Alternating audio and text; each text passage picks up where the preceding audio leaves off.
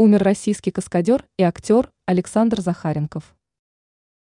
Российский каскадер и актер Александр Захаренков скончался. Артист ушел из жизни в возрасте 38 лет, о чем стало известно 12 января.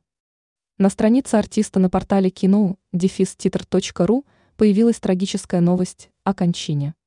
Причина смерти продолжает оставаться неизвестной. Сообщается лишь о дате кончины – 12 января. Информация о прощании с актером и каскадером Захаренковым будет известна позднее.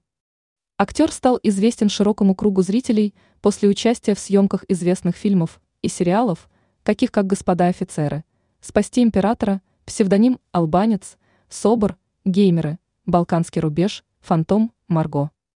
«Огненный крест», «Боец», «Рождение легенды». Одной из последних его кинолент стала фэнтезийная картина «Тайна печати дракона», где российский актер снимался с голливудскими знаменитостями Арнольдом Шварценеггером и Джеки Чаном. Сообщается, что за плечами Захаренкова 25 проектов. Он дебютировал в кино во второй половине 2000 годов. Ранее сообщалось, что умер народный артист СССР Юрий Соломин.